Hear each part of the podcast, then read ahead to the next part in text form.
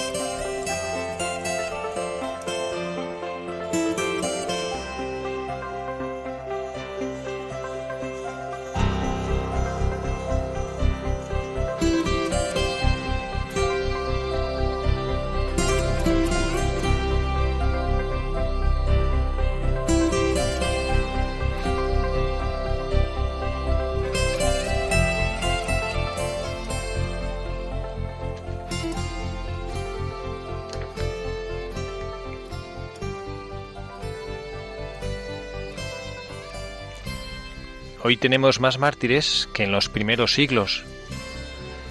Existe el martirio cotidiano, que no implica la muerte, pero también es un perder la vida por Cristo, cumpliendo el propio deber con amor, según la lógica de Jesús, la lógica del don, del sacrificio.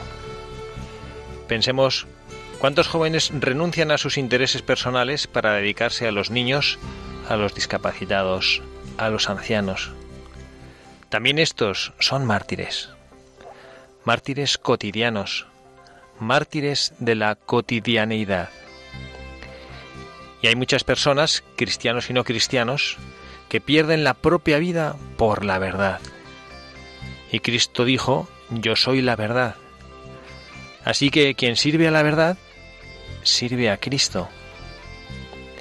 No tengáis miedo de ir contracorriente cuando nos quieren robar la esperanza, cuando nos proponen valores deteriorados, valores como comida en mal estado, e igual que la comida en mal estado nos hace daño, estos valores nos hacen daño. Debemos ir contracorriente. Y vosotros, jóvenes, sed los primeros. Id contracorriente y estad orgullosos de ir precisamente contracorriente. Adelante, Sed valientes e id contracorriente y estad orgullosos de hacerlo.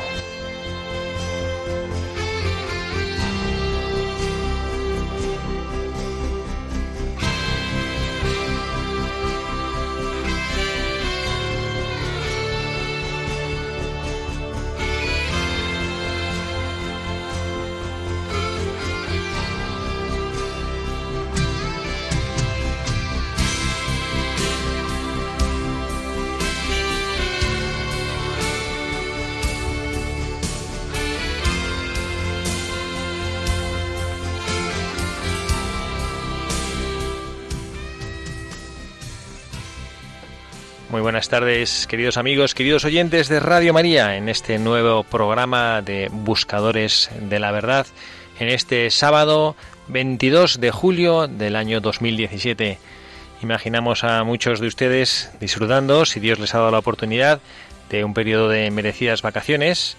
Imaginamos también que muchos estarán en sus casas, a lo mejor sin haber podido salir o ya volviendo de haber tenido sus vacaciones con un poquito de calor y tratando de en este sábado buscar un huequito para estar en este espacio de buscadores de la verdad, de reflexiones en voz alta.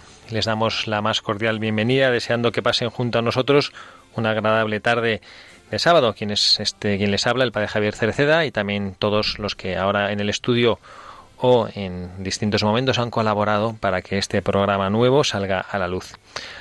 Hoy tengo una compañía especial en el estudio. Estoy muy orgulloso de presentarles a mi hermana, mi hermana que se llama María. María, muy buenas tardes. Hola, buenas tardes. María Cereceda, ella es consagrada del movimiento Reino Christi y bueno, acaba de llegar apenas hace unos días a España después de estar en, en Italia, en Sicilia. ¿Cuántos años, María? He estado nueve años. Nueve años. Entonces le perdonamos si de vez en cuando se le escapa alguna italianada. Sí, por favor.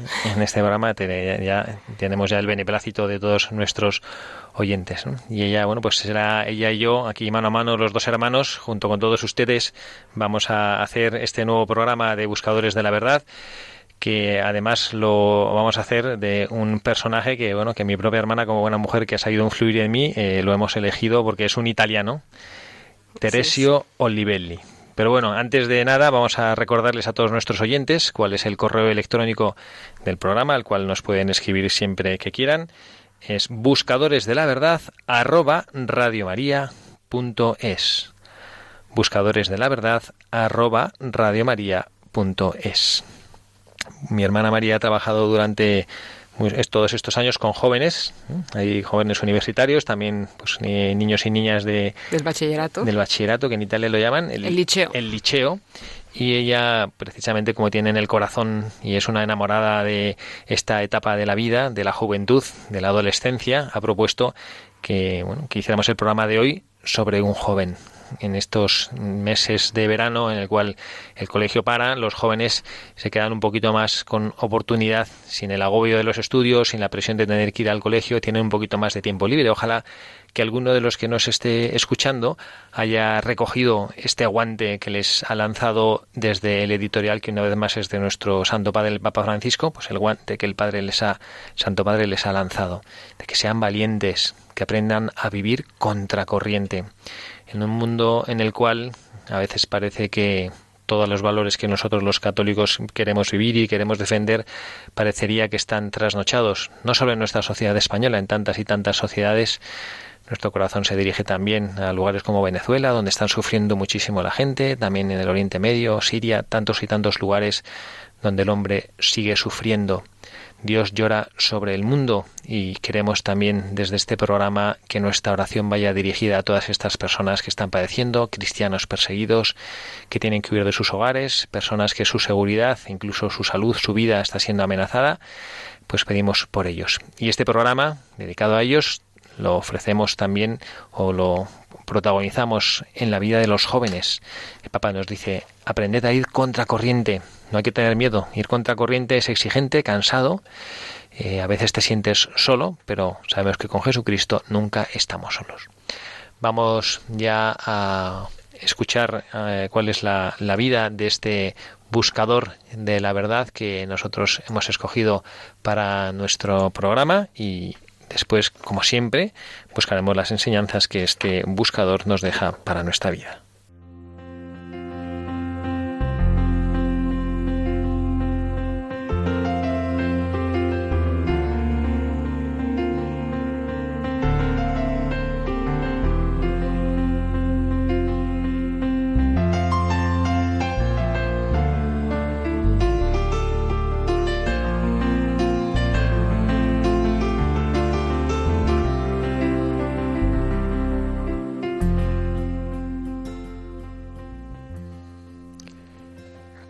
Teresio Oliveri nació en el norte de Italia en 1918. Estudió Derecho y ya desde adolescente era un católico inquieto y apasionado, enrolado en la acción católica. Se distinguía por su amor a los pobres y a los débiles, gracias también a la influencia de su tío, que era sacerdote. Iba todos los días a misa y meditaba a diario los Evangelios y el conocido libro La imitación de Cristo de Tomás de Kempis. Al estallar la guerra civil en España y la furibunda persecución que se produjo contra la Iglesia y los católicos, 4.184 sacerdotes, 2.365 frailes y religiosos, 283 monjas y más de 3.000 seglares fueron asesinados, siendo ya cientos de ellos beatos y santos, Olivelli no podía quedarse de brazos cruzados y se preparó para acudir a España por su cuenta para defender a los católicos, pero al margen, al margen del régimen fascista italiano. Finalmente, su tío sacerdote logró disuadirle. Aún así, en una carta, este joven italiano decía a su familiar sobre la situación española. La juventud o es heroica o es miserable. El hombre no puede darle a una idea la mitad de sí mismo, lo da todo. Así que cuando es Cristo el ideal que nos impulsa, creo que el deber se cumple con un amor total a Él y que debe ser consumado hasta la última gota. O la fe se vive como conquista, o bien se asemeja a la anemia de los invertebrados. En la católica España se está atacando a lo divino en nosotros. Se combate para vencer al anticristo, negación del hombre y de Cristo. El futuro no pertenece a los blandos. La vida es perfecta cuando es perfecto amor. Ya como un joven profesor de Derecho en la Universidad de Turín, se mostró muy activo en el ámbito cultural, y mientras se hacía cargo de los pobres del cotolengo turinés, era cercano al régimen fascista intentando cambiarlo desde dentro con una corriente crítica. Rechazaba la violencia, las diferencias raciales, e intentaba impregnar de cristianismo a la ideología que sustentaba el régimen italiano. Era un momento en el que en un sector se creía que todavía era posible aplicar los principios cristianos al fascismo. Tras estallar la Segunda Guerra Mundial, se enroló como voluntario de los alpinos para luchar en Rusia. Allí conoció el horror de la guerra y de las ideologías que habían llevado hasta esta situación y cambió para siempre. Sus compañeros estaban admirados por su asistencia espiritual y por cómo confortaba a los heridos y moribundos. No dudaba en arriesgar su vida.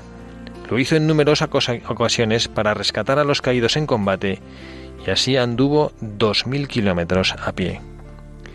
Regresó a Italia en 1943 y lo primero que hizo fue informar, ya fuera por carta o en persona, de la suerte de los soldados con los que había estado. Solo tenía 27 años pero sentía esa gran responsabilidad con el prójimo.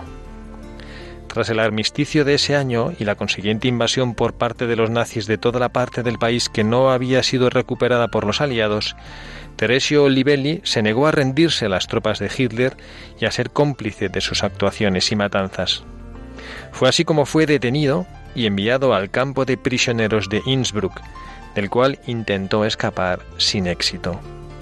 Más tarde, fue trasladado a Ratisbona y más tarde a Pongau, de donde logró escapar y huir andando a Italia.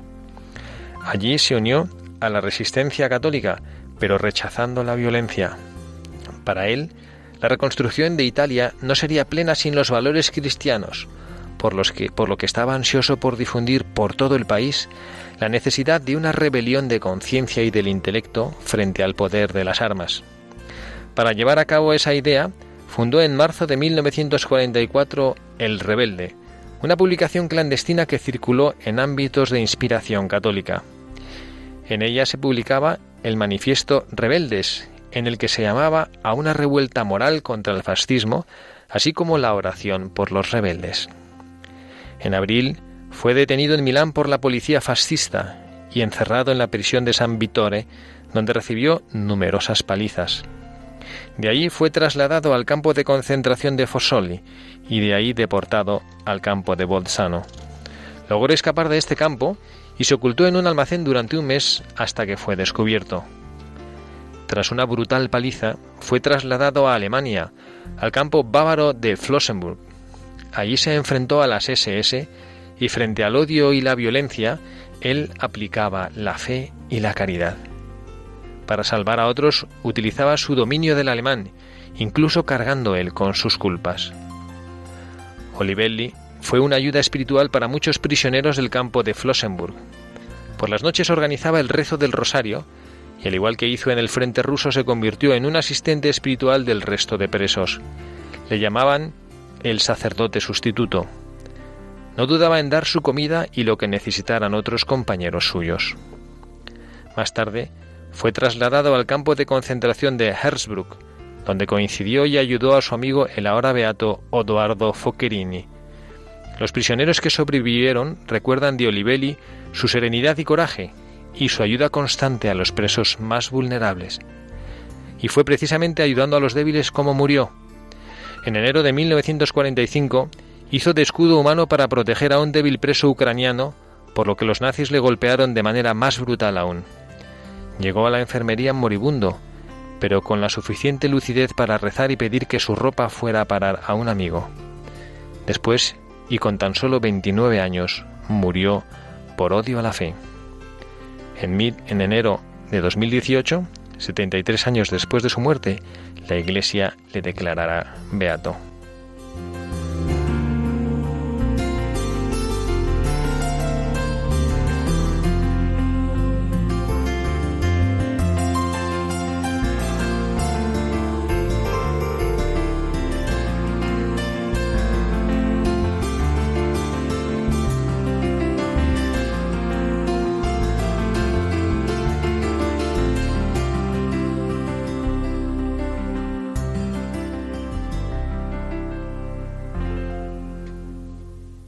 Menuda historia, ¿no, María? Muy impresionante. De este joven yo, la verdad es que no tenía yo mucha idea de, de, la vida de este hombre Teresio, pero me ha parecido emocionante, como tantas y tantas historias que leemos aquí en este programa, en este espacio de Buscadores de la Verdad. Saben nuestros oyentes que estas vidas lo que nos ayudan es para contemplar valores cristianos, valores cristianos que nos, a nosotros nos gustaría poder vivir y desde luego a mí me emociona y llevo ya muchos programas con todos ustedes viendo y conociendo vidas ejemplares de hermanos nuestros que nos han precedido en el camino hacia el cielo. Y es precioso ver cómo Dios nuestro Señor suscita en tantos y tantos corazones ese anhelo por la verdad, ese valor para luchar y defender lo propio, para defender la fe y sobre todo para vivir con coherencia el amor y poder resistir y por eso habíamos escogido hoy ese editorial en el cual el Papa invitaba a los jóvenes a ir contracorriente, a resistir a todas y todas las corrientes negativas de odio, de pecado, de inmundicia que imperan en nuestra sociedad. Me impresiona, Javi, que es un tema que traigo muchísimo en el corazón, el de la coherencia, porque trabajando con, con los jóvenes tienen tanto anhelo de vivir esa verdad y cuánto sufren cuando se ven en una sociedad en la que pues se sienten un poco víctimas de, de no poder dar lo que son ellos mismos, ¿no? De encontrarse a sí mismos. Y es que ver a este, a este pues chaval, porque murió con 29 años, y, y descubrir también en, en, los jóvenes con los que he trabajado yo cómo pues cómo tiene este mismo anhelo de, de ser coherentes, ¿no? Y de, y de, transmitir. Te puedo contar una historia que me ha pasado hace nada. Claro. Eh, hablando con un chaval, me decía, María, no, no, sé, el otro día me preguntaban que cuál era la misión en mi vida, ¿no? Este chico tiene 20, 25, 24 años. Y dice, pues yo creo que he descubierto que mi misión es presentar a los jóvenes de hoy que se puede ser joven, auténtico, cristiano y pasárselo bien, ¿no? Uh -huh. Y es que es esto, es, no, nuestros jóvenes no están llamados a estar fuera de la realidad del mundo, sino a vivir coherente, ¿no? Como, como decía Teresio, ¿no? El, esa eh, o eres o eres o no eres, ¿no? Eh, decía que la juventud o es heroica o es miserable, ¿no? Y, creo que nuestros jóvenes están llamados a esta heroicidad, efectivamente, porque como decía también en la introducción que has hecho, ¿no? De que de que a lo mejor los mártires hoy no, no, no mueren a punta de pistola, pero nuestros jóvenes se sienten eh, muy apuntados por la sociedad de hoy y, y, les es muy difícil realmente vivir vivir con coherencia esta vida cristiana. Así que pues este joven dice mucho a los nuestros. Merece la pena. Desde luego es una vida como de película y como tú decías que no sé si lo sabes pero has parafraseado a San Juan Pablo II o este joven con el que tú hablaste hace poco parafrasea a San Juan Pablo II porque él en Cuatro Vientos en el año 2003 si no me equivoco Cuatro Vientos muy cerca de donde están estos estudios de la radio de nuestra madre de Radio María decía a los jóvenes, tenéis que demostrar al mundo que es compatible ser moderno y ser fiel a Jesucristo. Y esta es una misión que los jóvenes, que ojalá que alguno que nos esté escuchando la sienta como propia, aunque tenga que ir contracorriente. ¿no? Bueno, podríamos analizar, y esto es lo que hacemos María en nuestro programa, tomando la vida y el testimonio, lo que pues brevísimamente podemos conocer de estas personas, porque una vida difícilmente se puede resumir en diez minutos de una biografía, pero conociendo la vida de estas personas, a mí lo que me llama ahora la atención, o el mensaje que me llama la atención para mí es la radicalidad en el sentido positivo, porque la radical, cuando escuchamos que alguna cosa es radical, nos parece como que nos genera un poquito de rechazo, ¿no? Como, esto es el radicalismo como el fundamentalismo, ¿no? Bueno, la radicalidad viene de la palabra raíz, ¿no? Entonces un árbol es radical, ¿por qué? Porque está enraizado, tiene raíces que le sujetan al suelo y sabemos que cuantas, cuanto más raíz tenga un árbol, más resistente es frente al viento, frente a las tempestades, frente a las agresiones.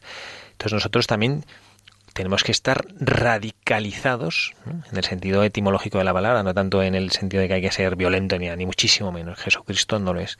Pero nuestra raíz, vamos a decir enraizados, quizás suena como mejor, tenemos que estar profundamente enraizados en Jesucristo.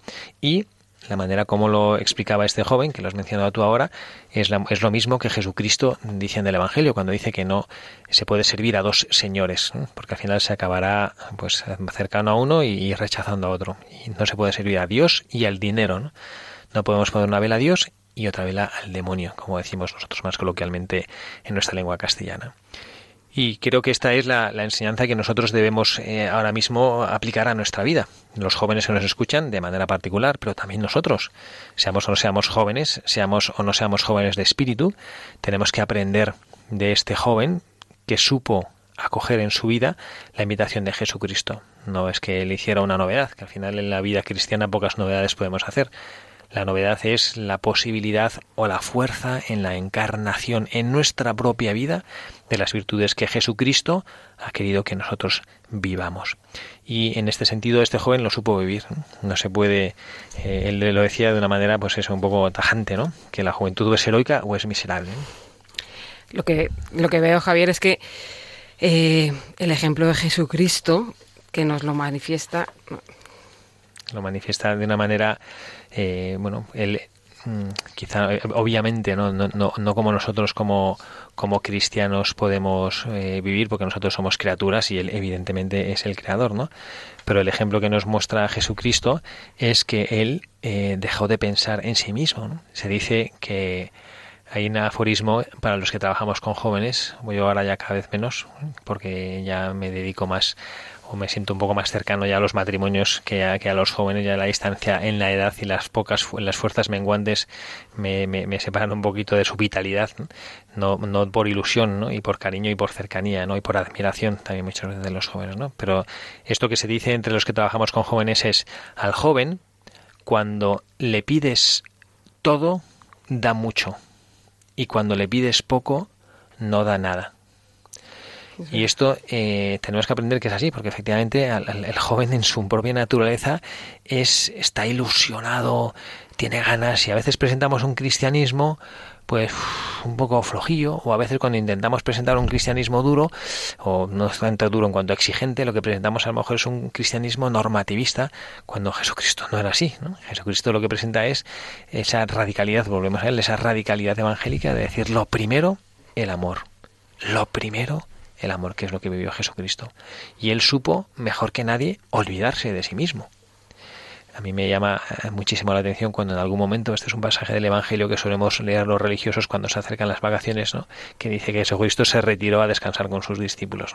También nosotros nos damos cuenta que efectivamente hay muchísimo que hacer, pero también hay que descansar como Jesucristo dijo que había que hacer. Dijo porque luego él eh, descansaba poco, ¿no? porque luego decía que cuando él se retiraba a descansar veía a la gente que estaban como ovejas sin pastor y entonces se olvidaba de sí mismo y entonces se iba con ellos a servirles, a darles el alimento de su palabra y de su amor. Me has dicho justo que te iba a contar ahora, ¿no? Que, esta radicalidad viene vivida sobre todo cuando, cuando el joven es capaz de encontrar el amor verdadero, ¿no? ¿Y qué sucede en nuestros jóvenes de hoy? Y una cosa que, que constanto permanentemente, Javi, que es que eh, pues hay, hay, dos maneras de amar, ¿no? El amor de benevolencia y el amor de concupiscencia como ese amor que se busca a sí mismo, pues muchas veces eh, pues hace esclavos a los jóvenes mismos o a nosotros mismos. ¿eh? Hablo de jóvenes, pero esto es aplicable absolutamente a todos nosotros. ¿no? Cuando nosotros nuestro amor lo, lo buscamos por llenarnos a nosotros mismos simplemente, sin poner a Jesucristo delante, eh, porque Jesucristo dice, ¿no? Eh, un mandamiento nuevo os doy, ¿no? Amaros como yo os he amado, ¿no? Llamados primero a vosotros mismos. Pero este amor, si es por mí mismo solamente, pues me mete en un ciclo, ¿no? en un loop vicioso, en lo que mi satisfacción, pues al final nunca la, la, llena, ¿no? Pero sin embargo, nuestros jóvenes, y es lo que necesitan, y es lo que descubren cuando se ponen a hacer voluntariado. ¿Qué es lo que ha hecho salir de sí mismo a Teresio? Ponerse al encuentro de, del necesitado, ¿no? Y así murió, murió pues poniéndose eh, a defender a otro, ¿no? Pues el amor cuando es de benevolencia, cuando es hacia el otro, cuando es hacia afuera, es un amor como que no se llena. pero no llenándose me invita a darme más, porque no es que no se llena, es que me, da una, nueva fuerza que me, satisface, pero quiere más, ¿no? Y, pero un amor muy puro. Porque sin embargo el otro no me satisface, no me llena, no, me, no me cubre mis necesidades más grandes y, sigo intentando buscarme a mí mismo y no, no lo logro. Así que es, es, saliendo de mí mismo. Es una contradicción, ¿verdad? Que uno, o sea, como que parece que te quieres llenar y te, como, es como si tuvieras un vaso agujereado y cuando echas y echas agua y nunca se llena. ¿no? Así es. Pues esto es una cosa que nos ha enseñado nuestro Teresio Olivelli, un joven que bueno, dice que será, aquí será beatificado a inicios del próximo año. Interesantísima la historia de este joven. A mí me gustaría analizar un segundo mensaje que es explícitamente lo que el Papa Francisco ha invitado a los jóvenes cuando hemos leído el editorial de este programa. Les nos invitaba a, bueno, a los jóvenes también, a nosotros también, a los jóvenes de manera particular, pero también a nosotros nos invitaba a vivir nuestra vida eh, de una manera mm, no sé cómo decirlo yo, como quizá desgastante, ¿no? Y es con ese, ese ejemplo o esa palabra, a contracorriente. A contracorriente, ¿no? Vivir contracorriente. Y esto qué difícil es, que suena muy bonito, ¿eh? pero qué difícil es vivir contracorriente. Que las cosas que la sociedad nos diga, que las cosas que la sociedad nos proponga, a nosotros no nos valgan, en tanto en cuanto no coincidan con lo que Jesucristo pide de nosotros. Yo he encontrado un, cierto parecido, me ha hecho gracia porque se llama, este joven se llama Teresio, que bueno, que es como Teresa en, en, masculino, es curioso porque en español no existe, ¿no? Teres, Tereso, existen Teresas, ¿no? Un nombre precioso, pero Tereso no existe. En italiano pasa muchas veces Rosario, Rosaria, hay, hay, varios nombres curiosos que... Y estaba pensando, bueno, pues su patrona, Santa Teresa de Jesús, ella cuando era niña quiso irse de Ávila a las cruzadas y salió de la ciudad incluso, ¿no? Y ahí encontró un tío suyo que era, tenía poquísimos años y le ándale, yo creo que le dio a dar dos capones y anda, niña, vete, vuélvete para casa, ¿no? Y luego ya, digamos que este arranque inicial que tuvo, luego ya lo pudo sedimentar y hacer crecer ese amor que ya latía profundamente en su corazón para después hacer todo lo que hizo nuestra santa castellana, ¿no? Esta, esta mística maravillosa que tanto bien ha hecho a la Iglesia y tanto bien ha hecho a la espiritualidad, doctora de la Iglesia, ni más ni menos. Pues este Teresio Olivelli, también de una manera similar, él quería salir de, su casa para, bueno, para servir, ¿no? para, para entregar su vida, porque veía, y esta es una cosa que creo que nosotros también debemos valorar, ¿no? veía que Dios nuestro Señor estaba siendo agredido. Y yo me pregunto, y pregunto a todos los que nos están escuchando, siento, ¿cuánto dolor siento yo en mi corazón cuando veo que la Iglesia está siendo perseguida y atacada? Cuando veo que la Iglesia está siendo calumniada, cuando en nuestro país, de distintas maneras, se trata de pisotear a la Iglesia. Y se trata de no ver o no mirar la cantidad de cosas buenas que en servicio al hombre hace la Iglesia. Y pregúntate tú, oyente de Radio María, ¿a mí me duele el corazón cuando veo que la Iglesia es atacada o me es indiferente? ¿O estoy tan acostumbrado a ver malas noticias en la televisión, en la radio, en el periódico, que una más no me afecta? Y cuando veo que ha habido un atentado, que han matado a determinados cristianos en determinado país cuando estaban asistiendo a misa, que una religiosa en África ha sido asesinada por las personas a las cuales estaba sirviendo o por las comunidades en las que en las que estaba sirviendo porque ha sido atacada, cuando yo veo que hay frialdad y veo pues el poco número de personas que se acercan al sacramento del matrimonio y más bien unen sus vidas sin con eso que llaman ahora parejas de hecho o cuando veo que hay cada vez menos jóvenes que se acercan al sacramento de la confirmación entonces yo me pregunto ¿me duele a mí la iglesia? cuando yo experimento esa realidad, a mí me duele la iglesia. Y yo veo que a este joven, a este buscador de la verdad, sí le dolía la iglesia, vaya que le dolía hasta el punto que efectivamente él estaba dispuesto a entregar su vida y venir aquí a España cuando sufrimos aquella terrible guerra, que pues este sacerdote que era un poco su tío, su tutor, le bueno pues le, le, disuadió. Pero él no fue una idea que a veces también nos pasa a nosotros esto, ¿eh? no fue una idea así como feliz de un momento así de, de, de acelere y de motivación, sino que fue verdaderamente una, una decisión de su corazón que fue pospuesta hasta otro, hasta otro momento, porque su vida bien demuestra que era consciente y coherente de lo que había decidido. Y la cuenta que después de esta, pues esta, digamos, salida frustrada a servir a Dios en, en ese lugar donde él veía que estaba siendo perseguido, vuelve o continúa con su vida y como profesor de Derecho en la Universidad de Turín, o sea que no era un, hombre cualquiera, un hombre capaz intelectualmente, ¿no? Pues profesor universitario, no es cualquier cosa, ¿no? Pues él seguía con esa ilusión que también a mí me parece que es ir un poco contracorriente, ¿no? Nosotros ahora, pues con, con el paso del tiempo, pues vemos todo el mal que, que el fascismo como una ideología totalitaria eh, ha, hecho, pero en aquel momento que no había perspectiva, él estaba metido dentro de eso, no sabía bien y tenía esa ilusión de cambiarlo para el bien. Eso me parece precioso. Y esto es ir contracorriente. Contracorriente es cuando ves una cosa que, eh, que crees tú que puede ser impregnada por el bien, no esperar a que otro lo haga. No yo me quedo sentado en mi sofá mirando por la ventana. No, no, yo quiero ser parte de esto, ¿no? Yo quiero protagonizar esto, ¿no? Y entonces, pues eh, así lo hizo él, ¿no? Y como profesor, pues, pues se la jugaba, se la jugaba, como de hecho, pues al final demuestra que, que se la jugó de verdad, porque en su vida pues acabó entregándola por ser coherente a estas ideas, ¿no? Pues me parece precioso y es una cosa que yo sí pido a los jóvenes, que mantengan esa frescura de la ilusión por el bien en sus vidas, que acaben pensando que el bien es posible, que no es una utopía y que no es cosa de los demás, que es cosa mía. Si todo el mundo piensa que esto es cosa de los demás, al final nadie acaba actuando. Tenemos que actuar nosotros sabiendo que es nuestra responsabilidad hacer el bien, actuar el bien.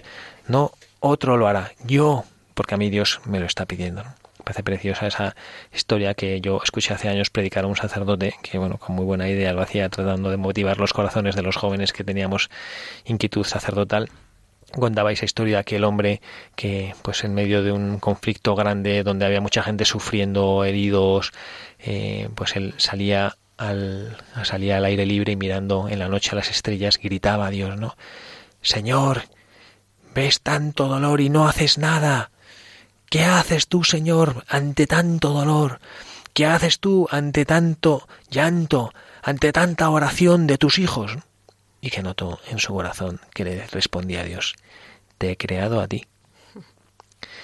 Y entonces eso es, Dios nuestro Señor, ¿qué es lo que hace? Nos crea a nosotros y nos crea a nosotros para poder hacer el bien, como hizo este buscador del día de hoy, nuestro Teresio Olivelli.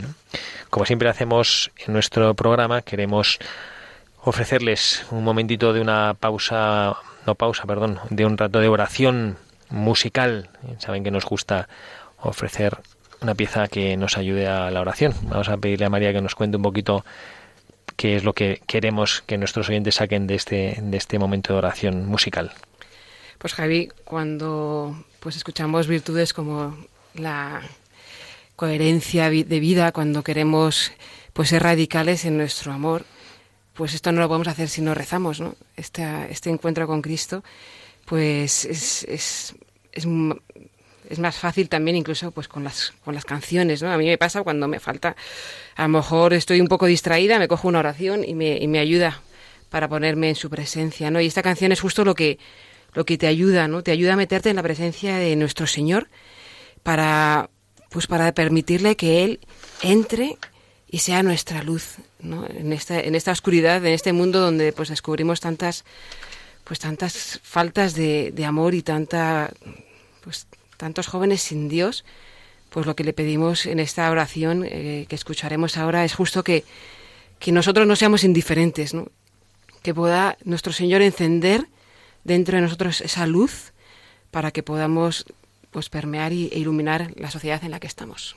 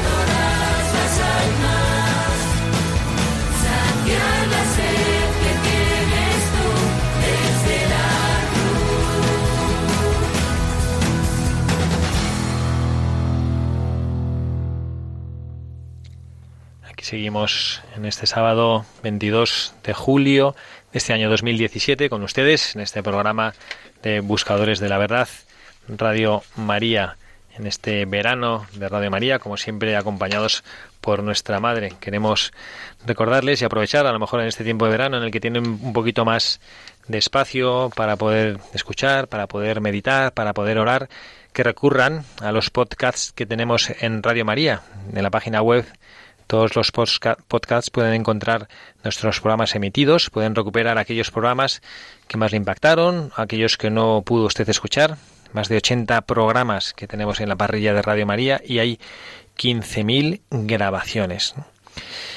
Y también querer, queremos recordar que Radio María desde que nació se ha propuesto como objetivo ayudar a la Iglesia en la evangelización y hacerlo de un modo característico, que es la cercanía a las preocupaciones y a los dramas de la gente. Esto es una invitación que nos hacía el Papa Francisco. Por eso queremos animar que, a que recen que para el, el, proyecto, uno de los proyectos más queridos de Radio María, que nació también por un fuerte impulso de parte del Papa Francisco, que es esta radio en lengua árabe. Pedimos a Dios nuestro Señor por el fruto de esta iniciativa y a todos los oyentes de Radio María España que aporten con sus oraciones y con todo lo que puedan para que esta iniciativa salga adelante. Estábamos escuchando María y, bueno, quien les hablo yo, Javier Cereceda, y hoy Padre Javier Cereceda, acompañado de mi hermana María Cereceda, consagrada del movimiento Reino Christi. Estábamos recordando esta vida del buscador del día de hoy, Teresio Olivelli, y hemos puesto esta canción del grupo Hakuna, que es un grupo que, como han podido comprobar, eh, ofrece unas letras y unas canciones que ayudan a reflexionar y que también son un poquito retadoras para nosotros nos invitaba a encendernos. Javi, em, yo creo que cuando vemos una sociedad en la que hay tanto, tanto vacío, tanta oscuridad, no sé tú, pero a mí me ha pasado de que a veces pues te, como que dices, ¿y yo qué puedo hacer, no? O sea, es tantas cosas que puedo hacer, que se tienen que hacer, que podríamos pensar, pues nada, mira, yo sigo mi vida, mi rollo y, y ya, porque realmente no sé qué, no se puede hacer nada. Sin embargo, a mí una reflexión que últimamente mi oración me ha ayudado mucho es a pensar que, que yo vivo delante de Dios y que mi vida pues realmente eh, tiene un sentido y tiene un sentido solamente por lo que yo soy capaz de hacer y dar y amar, ¿no? Y que a lo mejor lo que yo haré no cambiará la sociedad en la que estamos, a lo mejor nadie se dará cuenta de lo que eh, nuestro esfuerzo ha logrado, pero nuestro Señor sí. Y la sociedad, pues como decía Madre Teresa de Calcuta, ¿no? Es como nuestra acción es una gota en el océano, pero si no, cada uno no pone su gota, pues el océano no se llenará jamás, ¿no? Y, puede ser muy pequeña y, quizás los, nuestros oyentes pues pueden decir, ¿y yo qué hago? No, yo no puedo hacer nada. Pues sí, porque es amando cada quien en, la realidad en la que, en la que vive, eh, en la que puede, puede dar su parte, pero sobre todo para pues construir no solamente la sociedad, eh, una sociedad mejor, sino pues para vivir de cara a la eternidad, ¿no? Porque pues la canción nos dice que pues que queremos llevar a nuestro Señor a todas las almas. ¿Por qué? Porque sabemos que, que pues en esta vida no pues no es para siempre. Nosotros vivimos de cara a la eternidad y a mí es lo que me, me ayuda esta canción, Javi, porque iluminar para qué? ¿Solamente para que haya más luz? No porque tiene que arder dentro de nosotros esa esperanza de, un amor eterno. ¿no? Yo creo que nuestros jóvenes que nos escuchan, yo espero y Dios quiera y la Virgen se los haga constatar, ¿no? Tienen esa, esa necesidad de un, amor eterno, ¿no? De un amor trascendente. Y, lo buscan, y lo buscan eh, por todas partes y a lo mejor no se satisfacen, pero ¿por qué? Porque e, ese amor eterno es propiamente, es justamente esto, ¿no?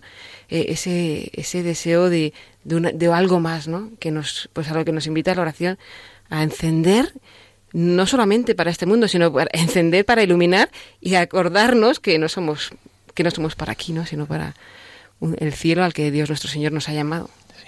Y que está en nuestra naturaleza, para eso somos. Ahora que estabas tú haciendo esta reflexión, se me ha venido a la mente una imagen de una vela. Y una vela, eh, ¿para qué existe? Cuando se enciende la vela, eh, existe para iluminar. Esa está, es, su naturaleza. Y también está en nuestra naturaleza, cumplimos nuestra misión. Una vela la puedes tener, a ti te regalan una vela y dices, uy, no, no, no, no la quiero, no la quiero gastar, y te la guardas, ¿no? Y pasan uno, 10, 5, 15 años, 20 años, y la vela ahí, pues se cubre de polvo, no sé. Yo creo que las velas no se echan a perder, no lo sé, ¿no? Pero, pero no cumple su misión, ¿no? Ha sido creada, o alguien la, la ha hecho para que ilumine, para que dé luz, está en su naturaleza, para eso es. Y nosotros también somos así, es parte de nuestra naturaleza. Podemos reservarnos nosotros, pero ¿para qué? Si estamos hechos para dar luz y para acompañar a nuestros hermanos. Iluminando se consume. Y iluminando se consume, que es una cosa preciosa, ¿no? Las veladoras del Santísimo, ¿no? Ahí tenemos eh, las veladoras que se, que se consumen cuando pones ahí esa vela que se va gastando.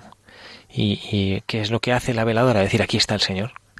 Y se gasta, porque para eso ha sido hecha, para que con su entre comillas, vida, que no tiene vida, pero para con su vida eh, ilumine y haga ver aquí está el Señor. Y también nosotros tenemos que ser un poco así. Y esto es, y bueno, viendo que ya se nos va pasando rapidísimo el tiempo, es aquello para lo cual eh, Teresio Olivelli se sintió creado. Y para eso, eh, a eso dedicó su vida, a iluminar y además de una manera que a mí que a mí me ha llamado la atención ya desde hace desde el Concilio Vaticano II se hizo ver que la hora de los laicos llegaba a la Iglesia. Es decir que los laicos tienen que trabajar. Nosotros vivimos en una sociedad en la cual creo que todos los oyentes lo pueden constatar. Quizá los que viven en las grandes ciudades no pero muchos de los que viven quizá en pueblos, en ciudades pequeñas, notan la, la realidad de, de que cada vez hay menos sacerdotes. Y bueno, a Dios gracias, los hay muy buenos a mí me entusiasma ver las nuevas generaciones de sacerdotes que en muchas diócesis de España están llegando con muchísima fuerza y mucho ardor en su corazón, haciendo realidad esto que nuestra oración canción de hoy decía, encendidos para poder ser presencia de Dios entre los hombres, pero es verdad que es desproporcionada la misión, es desproporcionada. Y por eso nosotros eh, creo que como sacerdotes tenemos también la, la misión de recordar a todos los laicos que tienen que ser luz, no solo los sacerdotes y las religiosas, que somos pocos, que somos todo el pueblo de Dios los que estamos llamados a iluminar. A mí me, me llama la atención que en la biografía que hemos leído, en dos momentos se insiste en la labor que hacía Teresio Livelli a, a, las personas con las que convivía, una labor de asistencia espiritual. Dicen los sobrevivientes, los supervivientes del último campo de prisioneros en los que él estuvo, que le denominaban el sacerdote sustituto.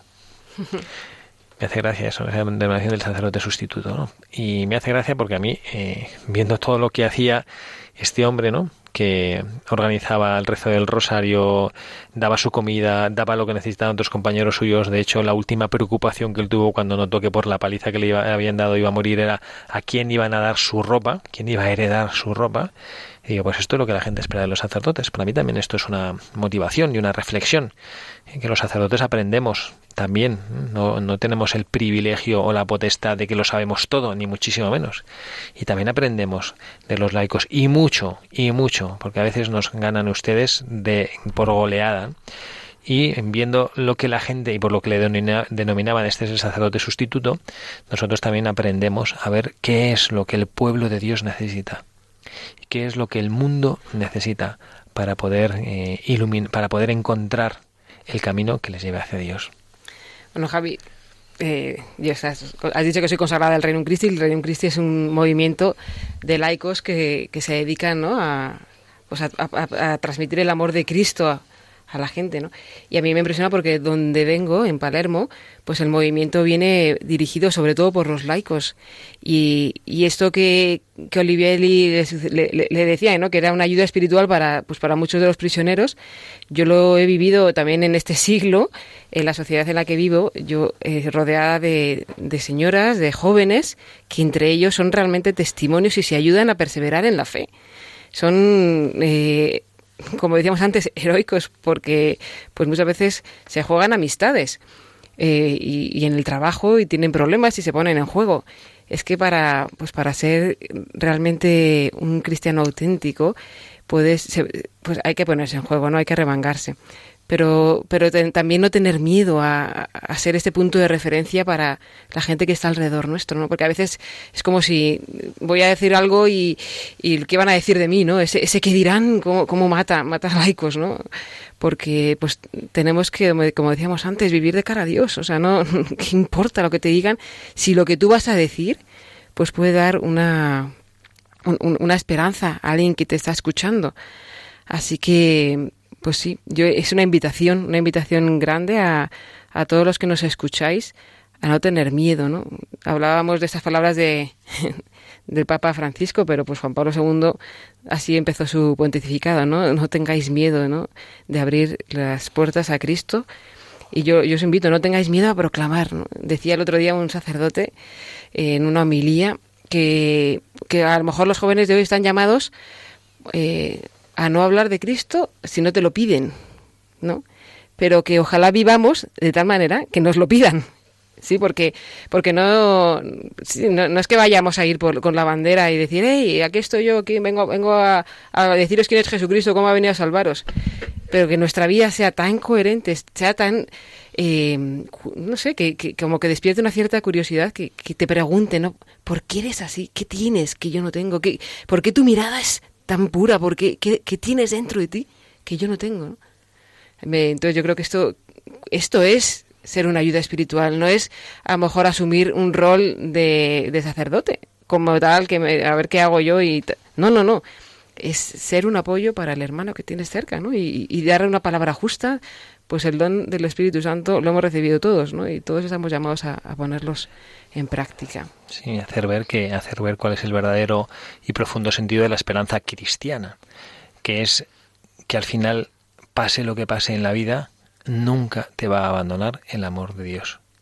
Este es el, este es el verdadero momento de la esperanza. Que yo, pase lo que pase, pase la situación que pase, la enfermedad, eh, el pecado, eh, ¿quién me podrá alejar del amor de Dios? Nada, gracias en Pablo, nada puede alejarnos del amor de Dios. Y esta es la esperanza que nosotros estamos llamados a iluminar. Y luego recuerden, y bueno, no sé si espero que esto no, no, no moleste a nadie que lo diga, porque eh, es parte de nuestra fe. Cuando nosotros eh, rezamos el acto de contrición, decimos, pedimos perdón por nuestros pecados de pensamiento, de palabra, de obra y de omisión. Hay pecados de omisión. Es decir, que Dios nuestro Señor esperaría que yo haga algo, no es que haga algo malo, sino que es que había un bien que era debido hacer. Esto pasa en la vida civil también. ¿eh? Eh, hay un delito que se llama el delito de omisión de socorro. Eh, una persona está accidentada, yo paso largo sin acercarme a ayudar, no he hecho nada malo, pero has omitido un bien que debes hacer, es socorrer a una persona herida. ¿no? Y esto nos pasa también a nosotros en, nuestra vida. No podemos decir, no, no, bueno, yo no, no, no digo nada malo, ¿no? Pero es verdad, nosotros deberíamos vivir, como muy bien has dicho tú, María, deberíamos vivir de tal manera que nuestro propio compromiso cristiano, nuestra propia manera de vivir, suponga, como lo es la vida de Teresio Olivelli, un sano y santo reclamo a mi conciencia. Es decir, yo quiero ser así. Muy bien, María, pues nada, ya se nos ha acabado el programa prácticamente. Ya solo nos toca agradecer, agradecer de tu presencia, desearte que en tu nuevo destino, que vas a Barcelona, sí, sí. destinada ahí, que hagas mucho bien, que hagas presente a Jesucristo de todas las personas que la providencia de Dios te ponga en tu camino. Muchísimas gracias, Javier. Y también quien les habla, el padre Javier Cereceda, les desea que pasen un feliz sábado y nos vemos, Dios mediante, en nuestro próximo programa. Que Dios les bendiga a todos.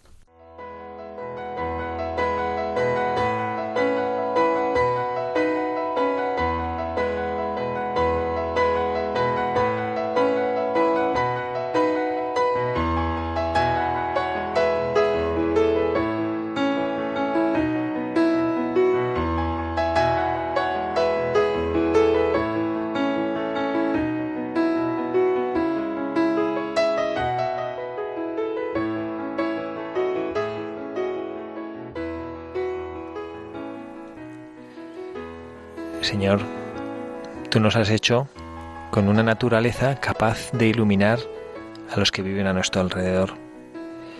Pero a veces somos egoístas, no queremos consumir esa mecha que nos has dado, nos damos cuenta que se nos gasta la vida y parecería que si no la consumimos va a ser más larga, distinta. No nos damos cuenta que nuestra naturaleza es vivir para ti, rodeado de nuestros hermanos los hombres, rodeados de tantas y tantas cosas buenas que has puesto en este mundo. Pero estamos hechos para ti. Como bien decía San Agustín, nos hiciste, Señor, para ti. Nuestro corazón está inquieto hasta que descanse en ti. Queremos pedirte, Señor, por nuestros hermanos, los hombres, que a veces caminan despistados por el mundo sin saber muy bien hacia dónde van. Te pedimos también por nosotros mismos, que con frecuencia somos los que no sabemos hacia dónde vamos. Que podamos encontrar en ti, en tu amor, en tu fuerza, en tu sostén, la ilusión por ir contracorriente, la fuerza para ser tus testigos y la alegría para vivir el Evangelio de tal modo que se haga atractivo a nuestros hermanos los hombres. Señor, te damos las gracias por tanto y tanto bien que nos regalas en nuestra vida. Te pedimos que siempre podamos ser testigos de tu amor. Te pedimos, Señor, que siempre vivamos de tal manera que nos puedas mirar con orgullo desde el cielo y poder proclamar tu nombre.